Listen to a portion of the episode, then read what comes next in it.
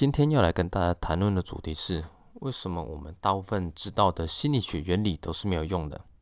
最近我常会在 Facebook 或者是一些社交媒体上面，呃，甚至是新闻上面看到的一些留言，他们都会是 take 某个人说：“S S，你看看看这个心理学是不是非常准啊？我们就是在遭遇这样子的状况。”仔细想看，你不觉得这跟呃星座的某些原理是非常像的吗？它在统计人类的行为，啊，统计人类的所有表现，由结果去推导发生的原因。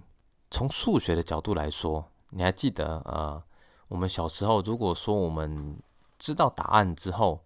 我们就可以很轻松容易的推导出算式到底是怎么样嘛？所以我觉得大部分的心理学知识。并不能说它有错，但是它毕竟是透过收集每个人所产生的行为去推导出他为什么发生，就会有一种那种你已经知道答案，然后去反推那种算式的感觉啊。如果你去非常的深入了解呃心理学的某些原理的话，那你就会知道其实很多东西都是非常矛盾的。那我在这里举两个例子好了。第一个例子就是啊，我知道有一个心理学的原理叫做古德曼定律，它又可以称之为是叫做沉默定律。它指的是说，我们在反映某些意见的时候，呃，适时的安静，适时的表示沉默，不表达任何意见来说，都可以对于这件事情有很大的帮助。你不需要无时无刻都成为一个发表意见的人，适时的担任一个聆听者。对于整件事情的了解，对于整件事情的进展，都是会有相对帮助的。另外一个相对应的原理就是要回馈效应。回馈效应指的是说，我们在做某件事情的时候，适时的提出自己的回馈，或者是从对方那边得到对应的 feedback。我们可以对于这件事情的进展，对于这件事情的前进方向，可以更加的快速，更加的完整。听起来这两个原理有一个非常矛盾的地方，在于说沉默定律上面，它提到的是说我们要适时的保持沉默，但是在回馈效应里面，他又他希望我们是时候的反映出我们的需求，甚至是从别人那边得到回馈。仔细想想看，所谓的事实，所谓的恰当的回应跟恰当沉默，这个定义到底是什么？我们没有办法保证说，我们在呃执行整个专案或者是在经营人际关系里面，能够保证百分之百的中立。我们通常会处于就是那种多一点太多，少一点太少的状态。他们在定义这两个状态的时候，他们并没有清楚的界定事实的表达或者是事实的沉默到底是什么，因为我们没有办法取得一个绝对的平衡。当你处于一个过多沉默的时候，你对于整个专案或者是整个人际关系、整个工作环境来说，你就会是一个不确定的因素。你可能在这样子的状态下，你没有。表达自己的意见，你没有从别人那边得到一些回馈，这有可能会让你的工作能力或者是你的工作形态让人家产生一个质疑。如果说你没有适时的表达，你没有意识到自己的处境、自己的地位、自己的立场是什么样子的时候，你没有表达，就代表你在别人的眼中可能是相对沉默的，别人不会知道你现在到底在做什么。你必须要知道是，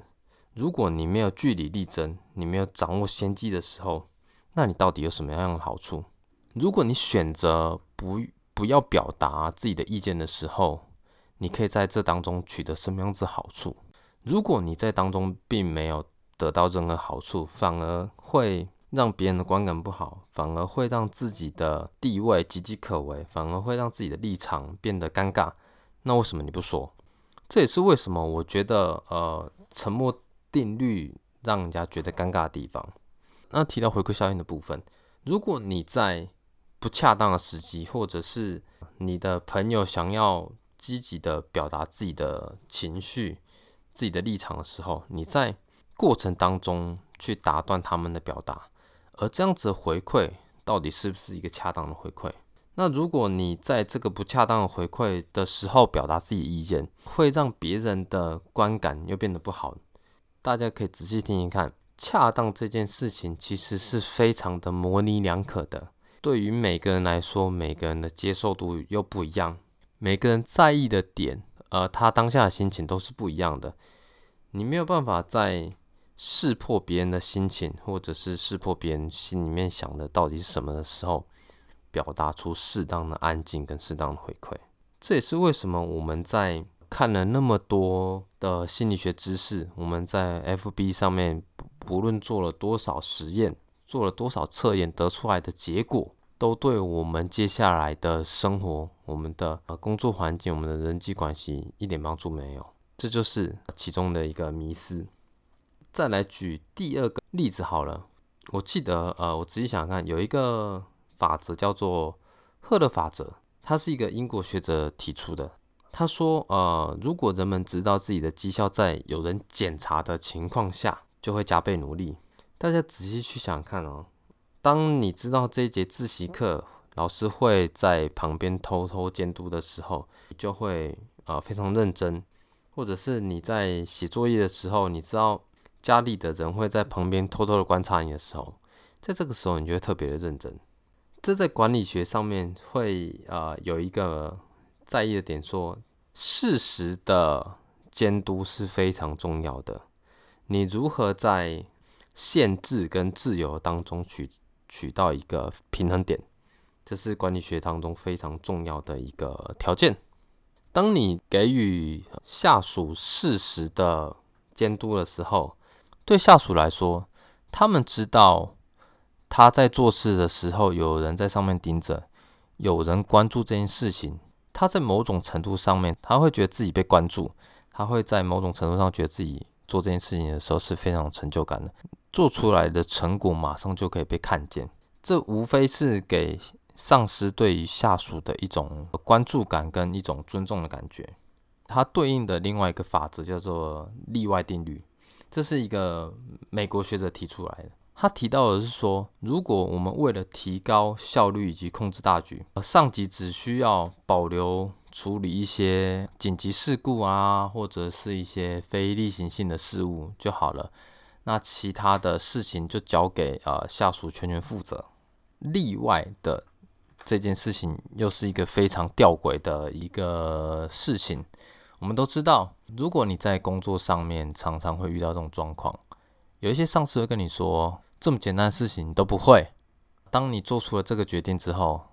如果做做对很正常，那做错的话，你通常会听到上司会跟你说：做这种决定的时候不先来问我，你到底在干什么？啊，我相信上司存在的目的，除了要督促下属做的事情到底是不是正确，同时他也必须要判断下属在做这个例行性或者是非例行性的工作的时候，他到底会做出哪些决定。上司给下属的 database 到底够不够？能不能让他判断，即使是例行公事里面会不会有其他的例外？仔细想想看，我刚刚提到的第二个相对应的心理学知识——赫的法则跟例外原理，它是不是又有一点点吊诡的地方？在于说，事实的监督可以让下属知道哪些事情是例行性的，哪些事情是非例行性的。那当你管太多的时候，下属会觉得自己的才能、自己的意见没有被上属所认可，自己的能力没有被上属所认同，他们会很自然而然的产生出不平的情绪，觉得自己不被重视。但是，当你管的太少的时候，你处于一个放纵跟放任的情况的话，对于某些认真的下属来说，他会觉得自己努力做这么多，其实也并没有被看见。对于那些偷懒的人来说，他会觉得，哎，那他只要做到这种程度就好了，反正大家都是一样的嘛。放任的状况下，上司就没有办法去筛选出优秀跟不良的员工。所以这又提到我们刚刚的那个原则里面，就是说，适当、恰当的管理。人性跟工作态度到底是如何在当中取到一个平衡点。这也是我们为什么知道这么多心理学原理的时候，却没有办法做出应该有的表现。一方面是我们不知道怎样做才是一个恰当的方式，才是一个适合当下或者是适合那个人的方式。另外一方面是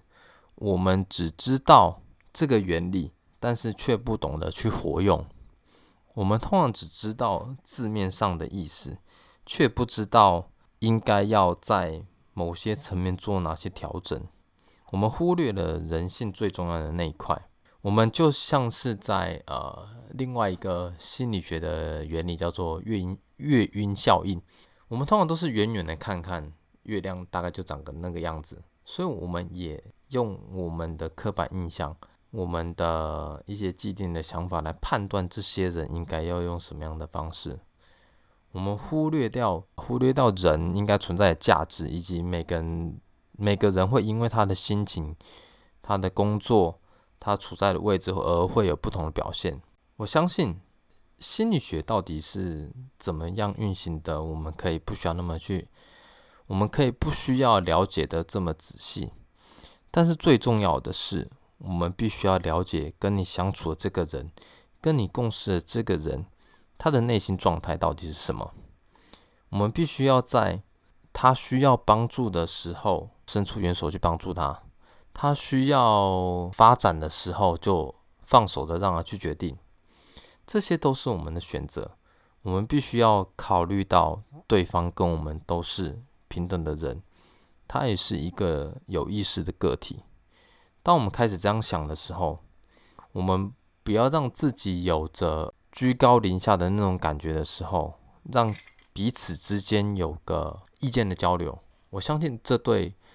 管理学，呃，这对于管理人或者是在经营人际关系里面都会是一个非常大的帮助。不要再相信那些没有根据的，或者是你用不到的心理学知识了吧。